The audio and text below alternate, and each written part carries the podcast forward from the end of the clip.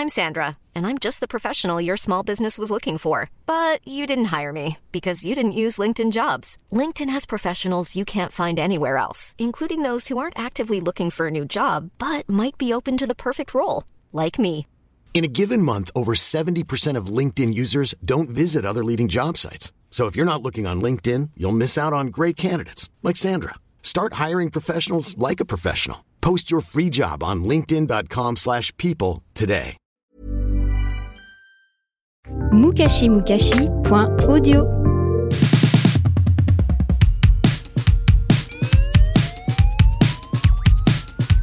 Bonjour à tous, je m'appelle Mia et vous écoutez Culture Miam, le podcast qui parle de choses que vous ne savez peut-être pas sur ce que vous mangez sûrement.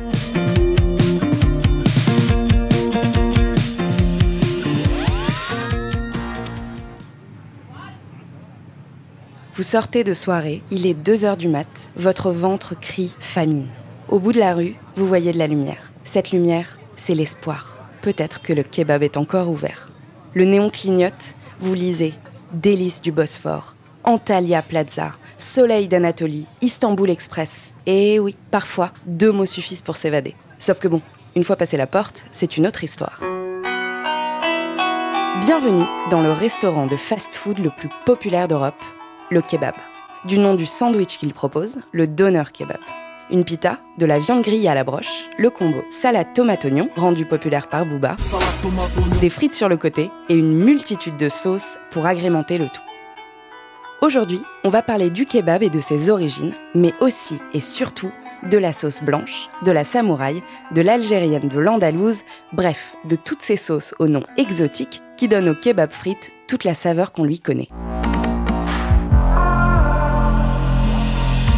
L'origine du kebab repose sur un gros malentendu. On pense logiquement qu'il vient de Turquie, mais en réalité, il a été imaginé en Allemagne dans les années 70 par un immigré turc qui s'appelait Mehmet Aygun. À 16 ans, il imagine ce sandwich dans un petit restaurant proche de la gare de Berlin et ne se doute pas qu'il vient de révolutionner la culture du fast-food. Dans son resto, Mehmet servait de la viande grillée à la broche dans une assiette, comme en Turquie.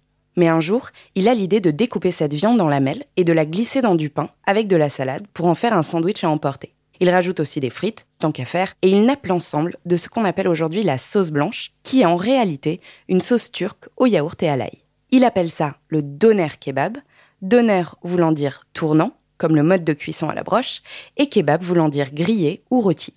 Voilà, le kebab tel qu'on le connaît est né, et depuis, il fait les beaux jours de notre cher Mehmet, propriétaire de 6 restaurants à Berlin et de 5 hôtels en Turquie, et le moins qu'on puisse dire, c'est qu'il se la coule douce. Petit ombre au tableau, certains disent qu'il a volé son titre et que le vrai inventeur du kebab est un autre immigré turc, Kadir Nourman, décédé en 2013. Comme quoi, derrière toutes les grandes inventions, il y a toujours de petites polémiques. Kebab, grec, doner, durum, gyros, on donne tout un tas de noms à ce sandwich, alors tirons cette histoire au clair une bonne fois pour toutes. Théoriquement, son nom complet est doner kebab. Les Allemands le raccourcissent en doner et les Français le raccourcissent en kebab. Saviez-vous d'ailleurs que la France est le deuxième pays le plus mangeur de kebab au monde, juste après l'Allemagne? Avec nos 11 000 points de vente, nous sommes les seuls à l'appeler grec, ce qui est un mystère étant donné qu'il n'a rien de grec. Mais j'ai mon explication. Quand le kebab s'est répandu en France dans les années 90, les premiers à en proposer étaient les restaurateurs grecs du quartier latin à Paris. Pourquoi? Eh bien parce qu'ils vendaient déjà depuis des années une spécialité grecque très proche du doner kebab, appelé le gyros. Du coup, les étudiants allaient acheter des kebabs dans des restaurants de gyros tenus par des Grecs, d'où le raccourci. Et voilà, mystère résolu. Sachez que le terme grec est principalement utilisé en Île-de-France et dans le rap français, et que partout ailleurs en France on dit kebab. Et si vous voulez voir du pays, prenez le Thalys direction Bruxelles, où ils appellent ça un durum, qui veut dire enroulé en turc, parce que les Belges mangent une version du kebab où la viande est enroulée dans une galette plate et non fourrée dans une pita. Mais attention, ce n'est pas parce que le kebab des Belges vient dans un pain traditionnel turc qu'il respecte la tradition. C'est même l'exact inverse. À Bruxelles, le durum est garni de viande, certes, mais surtout de frites. Qui enroule des frites dans un kebab? Probablement les mêmes que ceux qui ont inventé la mitraillette. Pas l'arme à feu, mais le célèbre sandwich belge qui consiste en une demi-baguette, remplie elle aussi de viande et de frites. Je vous avoue que rien que d'y penser, ça me mitraille l'estomac, mais loin de moi l'idée de juger nos amis belges. D'autant que vous allez le voir, nous leur devons beaucoup, parce que sans eux, les kebabs français n'auraient pas du tout la même saveur.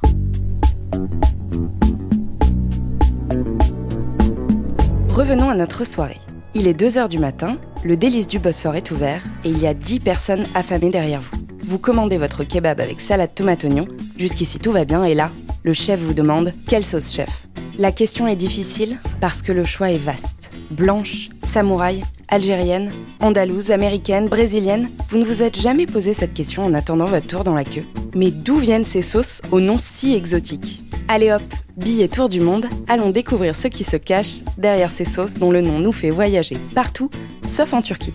Vous n'allez pas être déçus du voyage les amis. Pas besoin de billet tour du monde en fait, il faut juste reprendre le Thalys. Parce que la samouraï, l'andalouse et toutes leurs copines ont été inventées par les Belges, encore eux, pour agrémenter leurs frites et leurs sandwichs de fin de soirée. Quand je vous disais que le kebab français leur devait beaucoup, je ne rigolais pas. Elles ont été créées à partir des années 70 par des entreprises comme La William, Colonna ou Devos Lemens, qui étaient au départ des grossistes en sauce pour les restaurants, mais qui sont implantés aujourd'hui dans tous les supermarchés de Belgique et qui exportent leurs sauces partout dans le monde. Du coup, désolé de vous décevoir, mais leurs noms sont de pures inventions marketing.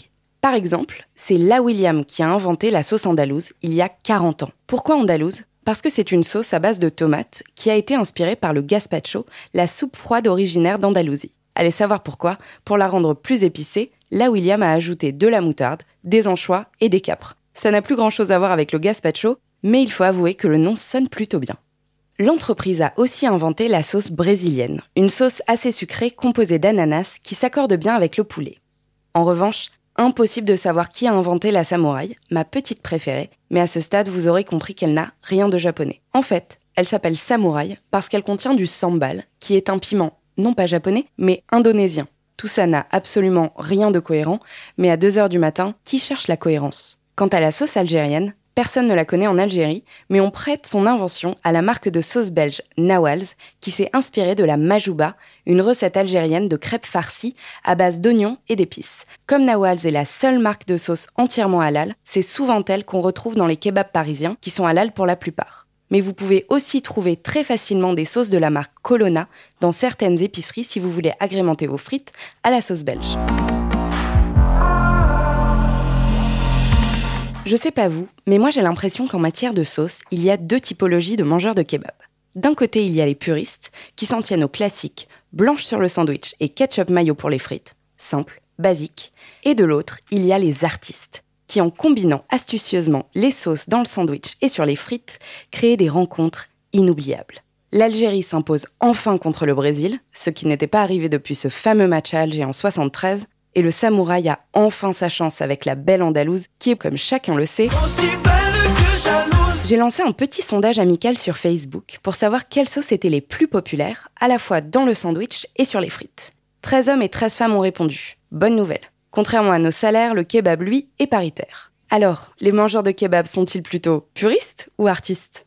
Eh bien, c'est vraiment moitié-moitié. 52% des gens choisissent des sauces très classiques, donc sauce blanche, ketchup ou mayo, et 48% des gens vont vers l'exotisme belge. La sauce samouraï écrase tout sur son passage, avec 27% des voix, suit l'algérienne avec 8%, l'andalouse, elle, est tout en bas du classement, avec seulement 6%, alors qu'elle est la sauce la plus populaire en Belgique. En France, il se vend 310 millions de kebabs par an, soit 10 kebabs par seconde et 6000 kebabs depuis le début de cet épisode. Alors si vous faites partie du lot, la prochaine fois que vous commandez un complet sauce samouraï, pensez donc à remercier le chef, bien sûr, mais aussi nos amis allemands et nos amis belges pour leur contribution à la culture du fast-food moderne. C'est tout pour aujourd'hui. On se retrouve le mois prochain pour un nouveau snack audio de Culture Miam et en attendant, régalez-vous.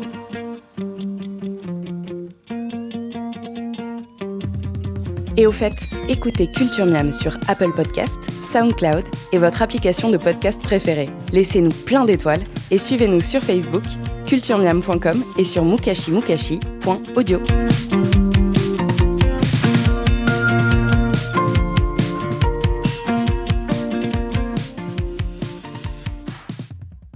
mukashimukashi.audio